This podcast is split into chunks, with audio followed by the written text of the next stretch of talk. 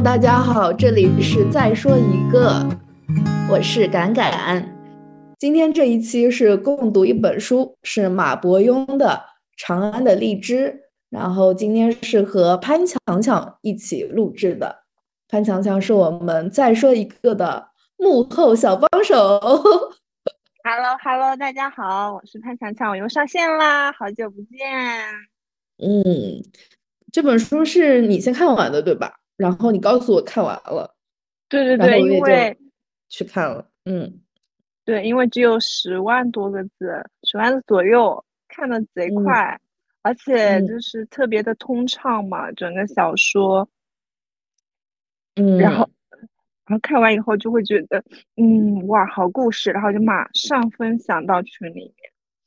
好的，那我们先说一下这本书的简介吧。小说的主角就是唐玄宗时期的九品上林署监事，五十多岁的李善德，其实就是一个五十多岁的公务员，对吧？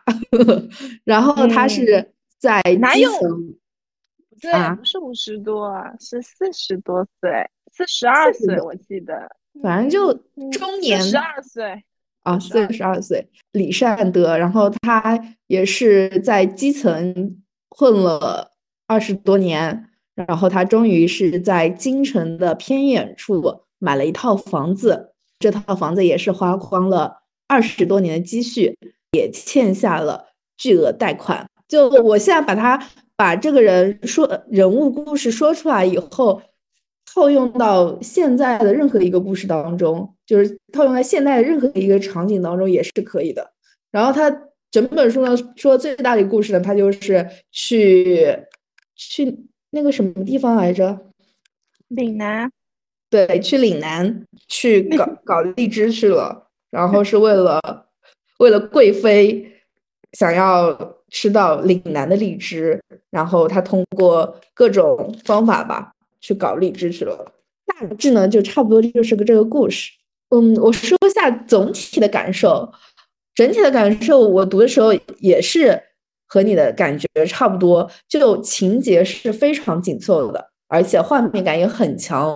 然后我一边读的时候，就一边脑子里是在放古装剧，我就感觉它是一部用古装剧包装的职场小说。然后后来我就。就是听了一下那个文化有限，也是关于长安的荔枝这期播客，然后就发现马伯庸还有其他的一些书也是都会拍成电视剧。然后我我也在豆瓣上搜了一下，好像长安的荔枝之后也是要拍成电视剧的。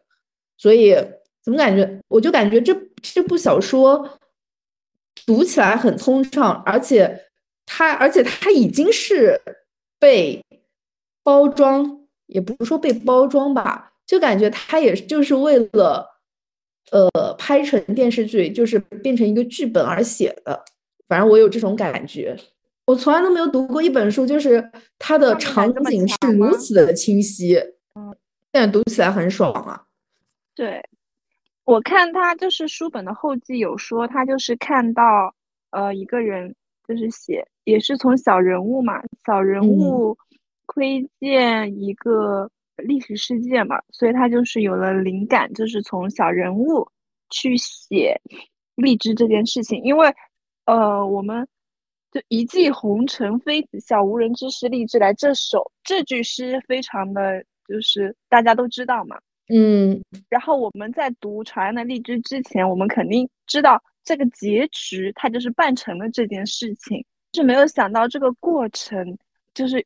能有这么的生动，还有他开的脑脑洞，以及结合当时的一些历史的背景来看，就也学到很多历史的知识，比如说那些官场的运作啊，以以及一些小小小心巧，就蛮有趣的。对你刚刚说到官场的运作，我印象最就是第一个比较深刻的场景就是。在小说的开头，那天李善德是刚刚买了房子，请了半天假进行签约、交钱、办手续。下午再去的时候，他就已经成为众人推选的荔枝史了。这个场景就很有意思。我就是因为这个场景，我就把这本书给看进去了。我就感觉这本书还挺有意思的，然后就继续往下看。嗯，对，就虽然他写的是唐朝时候的故事，但是竟然就是可以贴合现在，就是这个社畜是贯穿古今的社畜，我只能说，是的。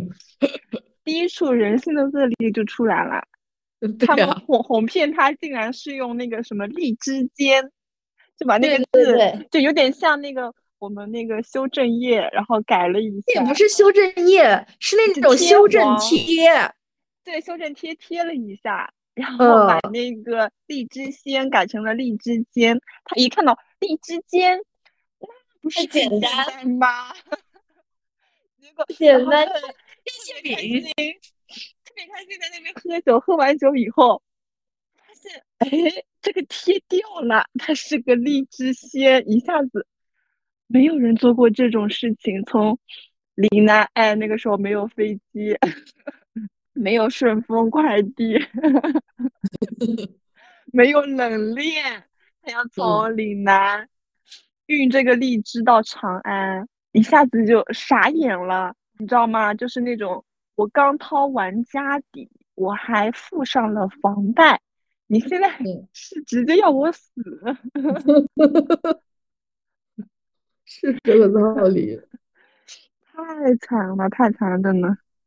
这第一处人性的恶劣，官场的恶劣，就这么直晃晃的摆在面前了，真的。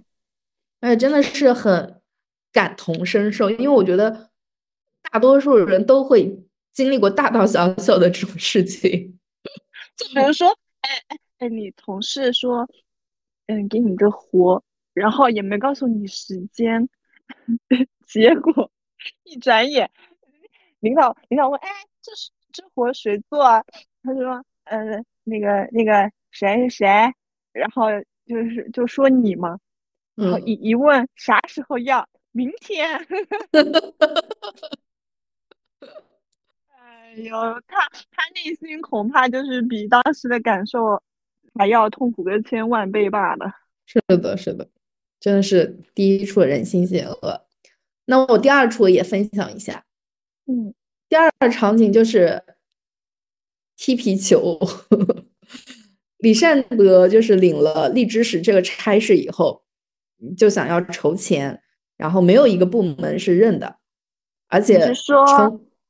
他要一开始他要钱嘛，然后他去找他，他到了那个广州以后，对吧？不是，就是他一开始打算要问朝廷要钱的时候，哦哦，想起来了，对，然后我具体的部门我我想不起来了，但是就就其实就是成为了一个。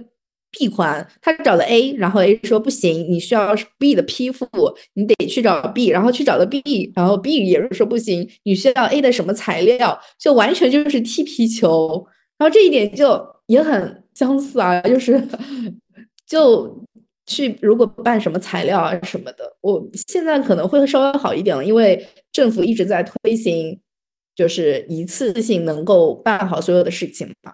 现在也有很多网上可以办理的事情，然后也可以看到办理到什么节点、时间节点都比较清晰。但之前的话，我们都要去现场办理的时候，真的很苦恼。就你找了找了这个部门，或者找了这个窗口，然后问一下怎么怎么怎么弄，然后他也不告诉你全部的 全部的内容，他只告诉你你缺了 A，然后你去找 A 的那个部门。然后他说啊，你还缺这个 B，然后你又去跑到 B 的部分啊，你还缺 C，或者他又说是 A 的什么什么没给你弄，就这个场景又 跃然纸上，然后我又会想起自己以前可能办什么手续的一些经历，嗯嗯，然后我就这里稍微补充一下，就是他遇到的那个好友非常的重要，就是客串的韩十四跟杜子美。哦，对对对，这两位客串的好友真的非常重要，尤其是这个韩十四，他好像是比他呃高一点层级的，好像算是财务吧，是不是？嗯，类似于财务的一个快一一个职位嘛，然后就会告诉他钱是怎么出的，然后怎么样怎么样。一开始呢是想说，啊，你这个任务反正也完不成的，你要么就是在贵妃六月一号生日前捞点油油水算了，然后就是那油水，然后就给妻儿搞笔钱，就在相当于在自己死前，嗯，搞笔钱给妻儿，然后跟他们和离嘛，就这样金蝉脱壳，让他们就是好歹家人就是得到保障，然后结果那个杜子美讲了一个故事，非常励志的老兵的故事。一下子就把他鸡血给打满了。好，那我就去试试，我到底能不能成功这件事情。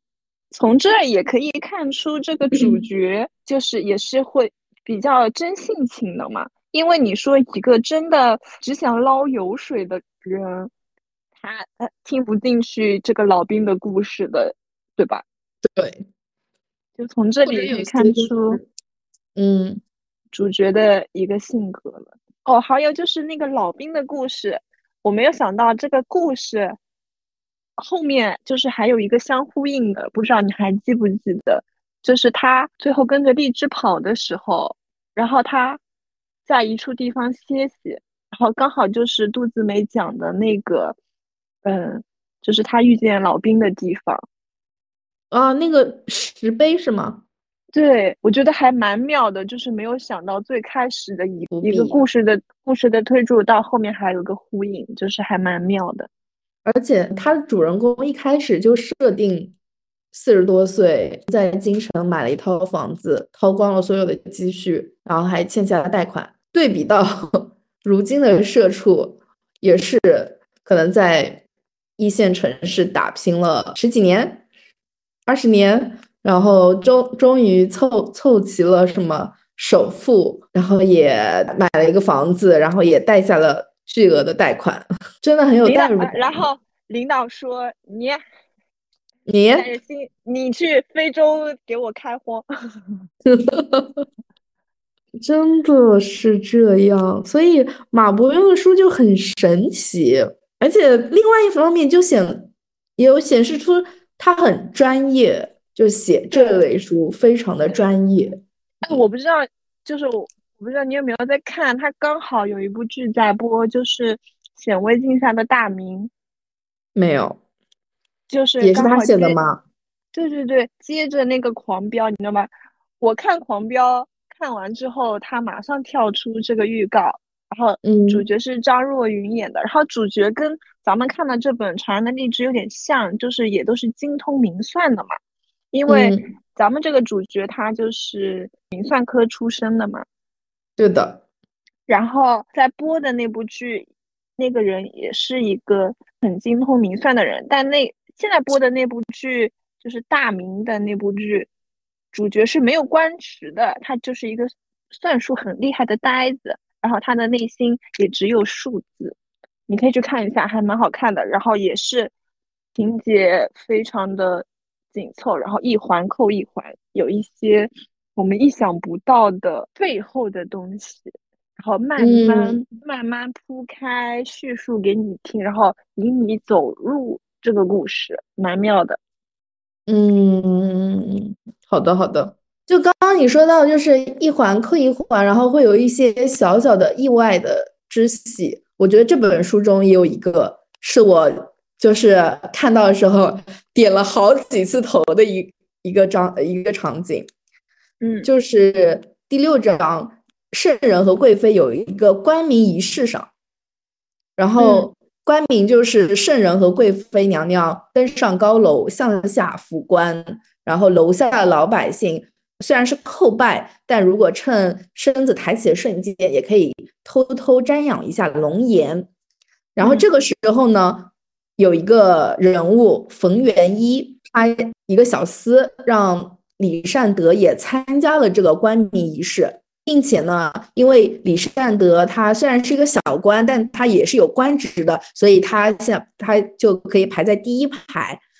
呃，然后有一个宦官就走到了圣人和贵妃的面前，然后朝着百姓人群当中一指，然后李善德就发现他指的方向正好指向自己这边，然后贵妃的视线也随之看过来，不一会儿就听到赏嘉庆访绿访绿里一栏，然后嘉庆坊是一个地方，那边的。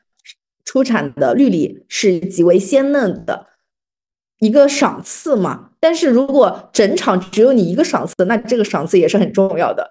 所以后来他们就开始讨论为什么会有这这样的一个赏赐。然后这这时候就是你刚刚说的那个人是韩回，他就他就开始点播了，我就感觉他就是一个高人，然后就开始讲解点播。这些就刚刚一整个世界，呃，李善德也问他，就这这是怎么一回事呢？然后韩回就说，他的意思就是说，这个人他到贵妃娘娘和圣人面前帮你一点，这样就让圣人和贵妃娘娘知道，哦，李善德你这个人就是他安排的。我觉得这一这一点就是。太妙了，这个人就是啥事儿也没有做，对吧？然后就是把你这么一点好，所有的功劳也不是说所有的功劳吧，那百他起码分走了百分之八十的功劳吧。我觉得这个回看到现代职场，肯定也是有相关的事情的，所以真的非常的妙。你对这个场景有什么印象吗？我有印象的，然后说到这个冯元一，其实这本书前面有说到过，就是他遇到第一个坎的时候，对对对，他做实验回来，然后发现，呃，就是要倾尽很多很多的人力、财力、马力，嗯，才可以完成这件事情，但是投说无门，然后这个时候就突然就有。这个叫冯元一的人，然后就是告诉他去哪里找谁，就巧妙的安排了他跟杨国忠的会见。杨国舅应该就是杨贵妃的谁来着？杨贵妃弟弟吗？哥哥哥，好哥哥，杨贵妃的哥哥的一个会面，使他就是后面能够顺利的完成运送荔枝这件事情。然后我就想，嗯，这个高人是谁呀？嗯，就后面也揭秘了。对，然后他应该就是那个小厮，不对，应该就是他们安排的一个小厮吧？不是，不是，不是啊，就是那个，他是一个指点的那个人，他是化名啊，对对对，但是他真实的就是一个，哎，不对，他是那个最厉害的宦官啊，对对对，就是那个人。哎呀，怎么说呢？就是真的很妙，这得自己去看。但是咱们就是看完书，作者能安排冯元一这么一个角色，我就觉得他也是一个很厉害的一个安排。嗯，而且他可以写出官场的感觉，就是他把这个。气质就拿捏的就刚刚好，就是你没有想到在哎，在这个地方他会来这么一出，但是他来这么一出又非常的合理。对对对，然后后面后面揭露他的身份，就觉得哦更合理了呢。对，就很妙。然后还有一个我比较印象深的一个事情，就是关于数量的问题。就本来其实只要砍一两棵树好像就可以了，但到最后的时候就差不多是整个园子都被砍掉了。然后这也是大唐长久以来的规则，都会有一些剩余，比如说贵妃要十丛荔枝，然后那个右相杨国忠，然后突然下令是追加到追加到三十丛，然后到了都省。就可能到了省省级这个级别，就为了确保能够有这三十丛，就会增加到五十丛；转到经略府就会变成一百丛。就大家大家都要确保自己的那个量是够的。到了办事的人那边，可能还要再留出些余量，就就会变成两百丛，这样层层加码下来，就把整个荔枝园就要砍下来了。我感觉这个也是，就是在职场当中，在官场当中也是会出现的一个事情，所以就描写的很生动。对啊，而且他把那种就是上面拍脑袋一时的想法，跟下面要执行这个的。难度，嗯，就非常生动的一个对比描写了出来。比如说，他一拍脑袋啊，杨贵妃吃，那他姐姐也要吃，对吧？对。嗯，然后，然后就是数量的增加，那么运输成本、人力成本这些，他完全不会考虑。对。他他会以为这运这。呃，一只跟运这三十只好像是一样的，但其实完全不一样。尤其是运鲜荔枝，已经是，嗯，就在当时这么困难的事情，嗯，所以就是上面一个拍脑袋，下面就是我靠，弄散嘞。就俗话说，上面一句话，下面跑断腿。对啊，所以就是再一次感慨。从基层小人物去窥探这种行为决策，嗯嗯，就是有他值得的一面，嗯，而且而且我可以也可以类比到之前疫情的时候的一些政策，就最上层层加码嘛，对，就最上面可能是呃分情况。什么什么情况是三天隔离？什么什么情况是七天隔离？分低风险、高风险，还有中风险，巴拉巴拉，对吧？它有很多的情况。然后到了可能到最后到了小地方，就是一刀切，所有人都要隔离多少多少天，而且必须统一隔离。可能上面的一个情况比较人性化，你可以居家隔离，如果没有条件的话再进行集中隔离。但到了地方政府就会觉得。哦，你居家隔离，我们没有办法确保你可以居家隔离。那如果你自己擅擅自出去外出活动了，就会有散播疫情的风险，所以就统一集中隔离。所以，就它也是层层加码，而且这些情况在全国各地都是有数不清的事例，就是例子发生的。所以，真的是从古至今吧。然后读这本书就宛如宛如是现代故事，但它其实是有古代的包装，因为人情世故真的传承千年。嗯，而且人性其实很难改变，而且你就是也可以看出这位主角他实在是觉悟不太高，他脑子里只有啊贵妃要吃这一只，他不会想到。贵妃要吃，那他姐姐吃不吃呢？可能别 是吧？可能换做别别的稍微啊沉浮在官场里的人，也会事先考虑到啊，那这一只贵妃肯定不是一个人享用，然后从而提前增加一些成本这之类的嘛。但是咱们这位主主角就是非常的实，真的非常的实诚。对，就人家让你就拿十克来，你就是真的拿只拿十克来。对啊，有没有想想，这可能是个虚词，是吧？就是它里面也有也有一一句话，就是这么说他的，就是李善德在四十多年的人生里一直在跟数字打交道。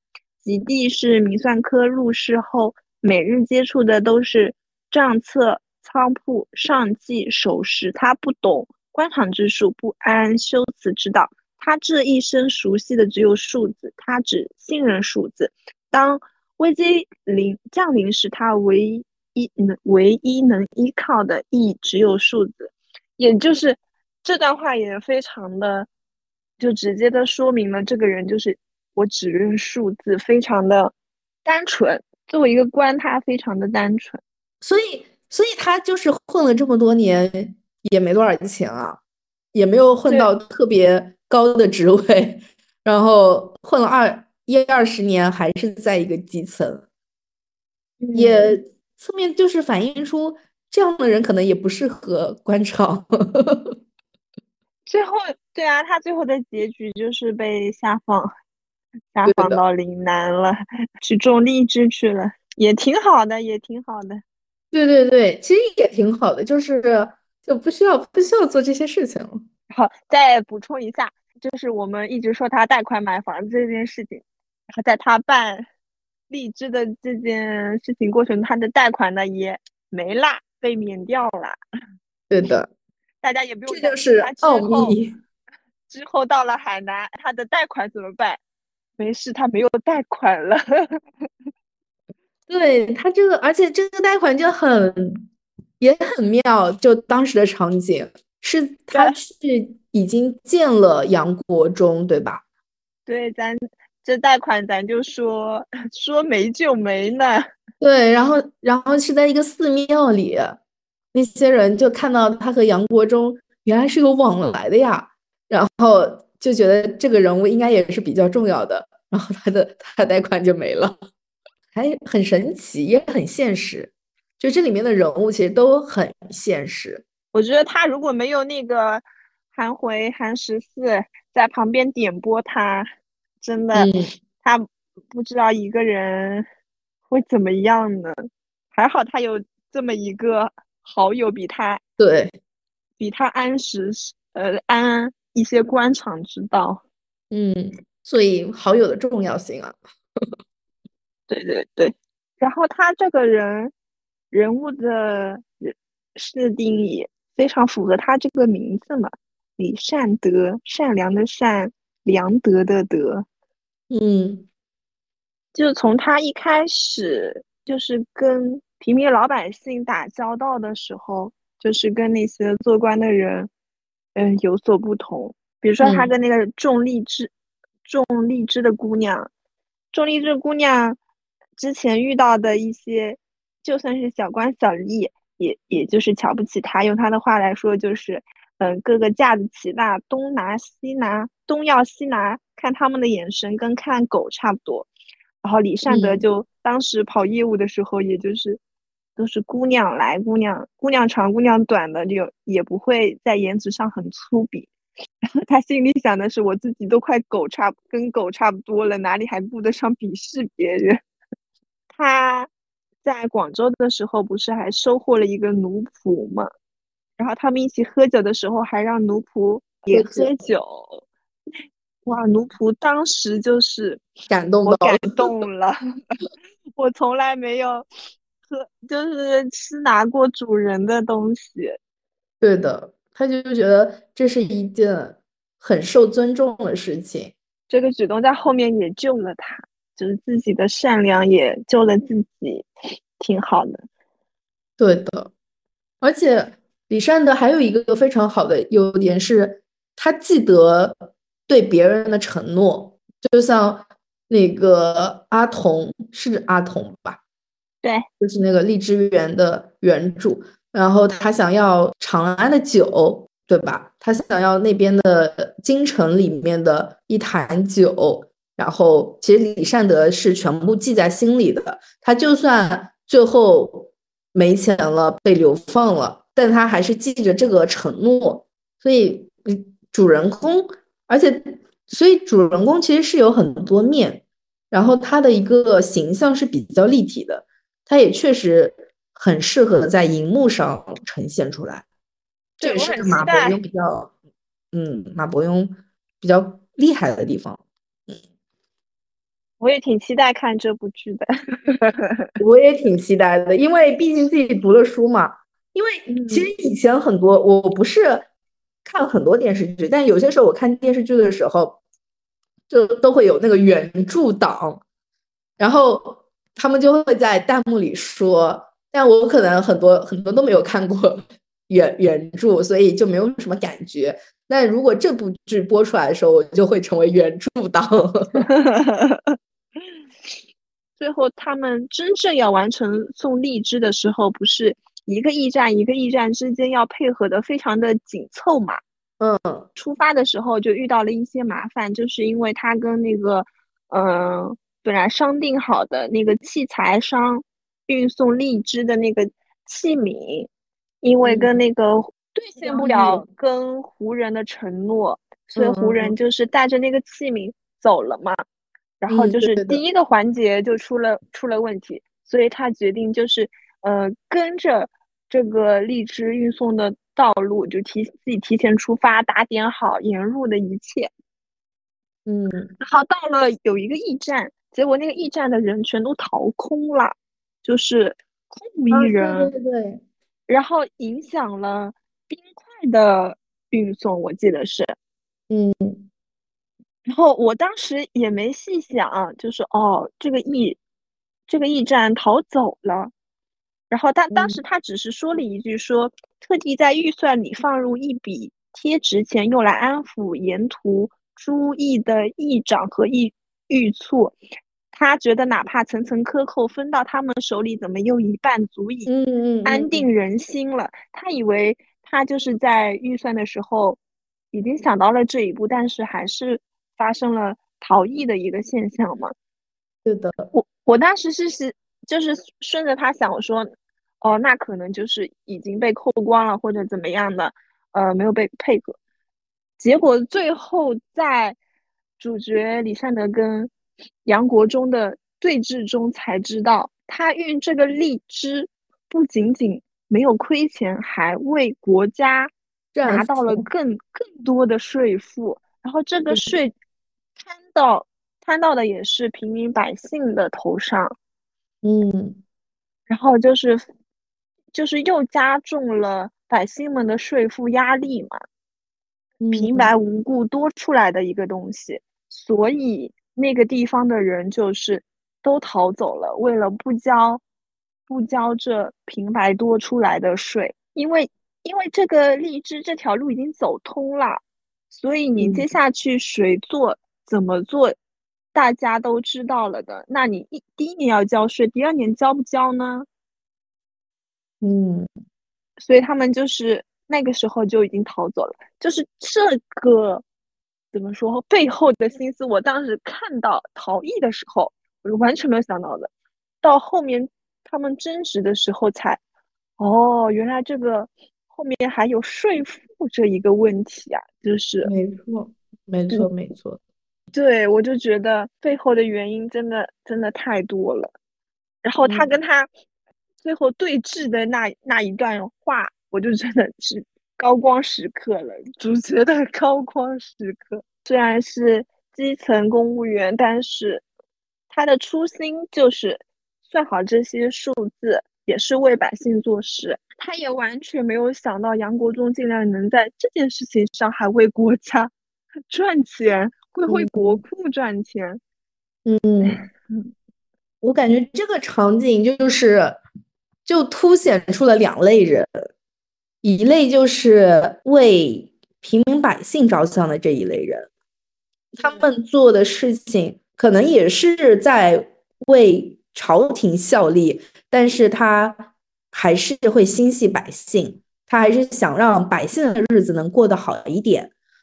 但另外一类人就是他只心系朝廷，他并没有想到老百姓到底是怎么活的，然后他只是想把这件事情办得漂亮。因为说实话，一个是就李善德是花了很多很多很多钱，对吧？上面的人只是看到，啊，我需要花很多很多钱，我才可以吃到这么几颗荔枝，但是。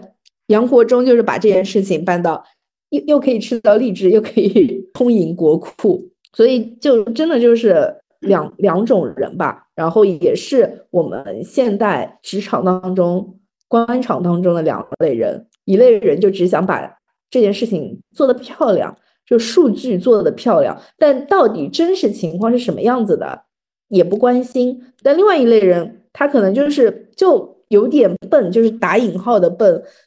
他想把整个事情是真的让老百姓受益的，但是可能数据上就不会那么漂亮，所以这就是就是现场现实官场中真实会存在的。这个对，这个也是基层跟不是基层的一个考量吧。当然，当然，这部这个书的背景是晚唐嘛，因为后面也说到了，就是嗯，那个安禄山就叛叛变了嘛，嗯，就是也可以看出晚唐时期就是有多么的荒唐，就是贵妃为了贵妃生日。举国上下耗这么多的财力、物力、人力在运荔枝，就是为了一个贵妃的生日。嗯，还有什么？你还有什么？我还想分享一点，就是李善德他的那个，就是虽然他算术确实很好，而且他的方法也很好。哦，对对对，他就是。就是每一天的变化，然后如果确实是达到，比如说色变以后，然后你就点，他好像是点一个点的，对吧？你就在这个框框里，就是点上一点，然后就可以，然后他就是其实就变成了一个表格，其实就又拖拖拉到现在就是一个 Excel 表格，就很清晰，这也是他，嗯，就是。比较厉害的一点，因为他就是非常的务实嘛，然后他的那个基础也很好，就是他的学学识基础也很好。然后你看他在就是实验的过程当中，跟他合合作的那个胡商也非常的就是钦佩他，说他这个人做事非常的明白，也没有那些弯弯绕绕的，嗯，也很就是后面。愿愿意出资就跟他一起完成这项，但是当然当然商人重利嘛，然后也是想说后面有机会参与到这个呃今后荔枝运送的整个事件当中赚点油水，谁知道后面赚赚不到？而且他像就是他应该是在向杨国忠 阐述他的方案的时候，嗯嗯，就这。就对，这时候他就他又在影壁上画画出几行词头，甲是续荔枝物性异便是，呃，乙续岭南京城驿路事，然后这些甲乙丙丁戊，他把所有的事情如何去转运、配合讲解，然后最后延伸开来，就把每一步骤都详细的告诉了他。所以感觉他其实是一个逻辑性很强很强的一个人。对啊，对啊，就是，哎，那他这个相当于 PPT 嘛？对 对对，一二三四五五点，我先给你做做个前述总结框架，然后对框架给你搭好，然后后面一点一点铺开。一点什么什么什么，第二点什么什么什么，这样又会做 Excel，又会 PPT，还会现场演讲解说，最后写一个会议纪要。对，而且 还得有什么一系列格眼步子，然后里面将每个衙署的职责、物品列表、要求数量、地点、时限都写的清清楚楚。然后每个人有有两个牙刷需要比对，就设计的很巧妙，真的是很巧妙。就是现代放在现在来看，就是一个非常非常厉害的。一种职场前辈，对吧？集各种职场技能于一身，然后而且讲述非常的清晰，人看起来也很好相处，很扎实的办公办公什么功底，办公技能功底。对啊，如果在他在现代，说不定就是我觉得他可能会活得更加好一些，因为现在毕竟是学好数理化的时代，以前都是。嗯，重文嘛，是是是，以前都是重文嘛，然后现在就是学好数理化，走遍天下都不怕。所以，嗯，生错时代了，李善德。我觉得可能最后就是他的坚持不懈的精神吧。对，我觉得这个人的初心，因为他的初心始终就是数字。嗯，而且就是他就是想要把。这件事情竭尽全力的看看到底能不能完成，而且他也是实践派，就是他亲自去从头到尾的走一遍，看看到底能走到多久，到底能达到什么样的一个程度。他也就是实干派，然后去反复的试验，就中间有任何的差错啊什么的，然后再再从头再来，然后也会想出各种不同的办法。他其实说白了就是想把这件事情给做好。对啊，就是有一句话嘛，原文中有一句话说：“就算失败，我也想知道自己倒在距离终点多远的地方。”嗯，但是他最终，嗯，还有一丝感动呢。是的，嗯，宛如看到了笨拙又努力的自己。那还是他厉害了，没有，没有，没有太厉害了。嗯，然后最后他其实，呃，就最后那个荔枝运过去的时候，他其实是失落的，并不是非常非常开心的。所以他最后去找杨国忠吵架。嗯，对对对对对。哎，人家换成一般的人，哎，我完成这么大一项事情，啊，每年接着做这。接着做这个荔枝使，对吧？多多捞点油水该多好。谁知道他去找杨国忠吵架，说你这样，你这样干怎么行啊？对，嗯，所以他不适合官场。所以他四十岁也只能还是个还是一个最最是最低关节的嘛，因为他好像是我看一下，从九品下，然后。唐朝就是从一品到九品嘛，然后是正一品，然后从一品嘛，就这样排下来，然后正二品从二品，然后排下来正从正从，他就是那个最最低的职务就是从九品下来。而且他说他以为把荔枝平安送到京城，从此仕途无量，应该会很开心。可我跑完这一路下来，却发现。越接近成功，我的朋友越少，内心就越愧疚。我本想和从前一样苟且隐忍一下，也许很快就习惯了。可我，可是我六月一日那天，靠在上好坊的残碑旁，看着那荔枝送进春明门时，发现自己竟一点都不高兴，只有满心的厌恶。那一刻，我忽然。明悟了，有些冲动是苟且不了的，有些心思是藏藏不住的。所以整体来说，其实他是一个想要为百姓谋福利的一个人，对吧？但是他最终想想做实事的，用自己的知识、自己的技能做一些实实在在的事情。但是，一通下来，发现没有人在乎做实实在在的事情。对。就没有人在乎他的那点那点心思，没有人在乎，人家只想着把这几个荔枝送到贵妃娘娘面前，然后他就会发现，其实这时候就会发现自己的价值观、三观被颠覆。就是作为主人公的话，确实是很很痛苦的一件事情，就发现整个社会的价值观跟我的价值观竟然完全不一样。对啊，对啊。他老婆还挺好的，就陪着他到岭南吗？对，我觉得他这么一个这么一个人，嗯，老婆应该就是陪伴他这么多年，就是两个夫妻应该也是感情非常好的，因为他第第一个场景嘛，买下房子就在那边幻想自己跟家人、跟妻儿一起。在桂花树下，就是开心生活的那个画面嘛，所以看得出家庭氛围很挺好的。对，而且他他妻子也说，我嫁的是他，又不是长安，就对啊，嗯，爱情甜蜜。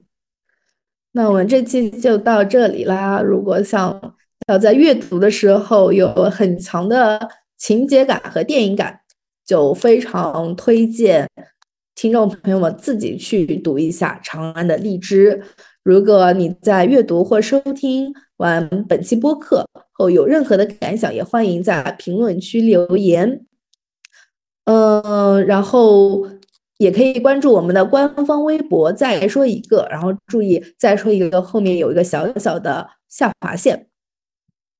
然后我们之后呢会在微博上公布录制信息，也欢迎对播客录制、阅读分享、职场故事分享感兴趣的小伙伴联系我们，也可以通过再说一个二零二三 QQ 点 com 找到我们。那二零二三期待你们的来信，拜拜啦，我们下期再见，拜拜，拜拜。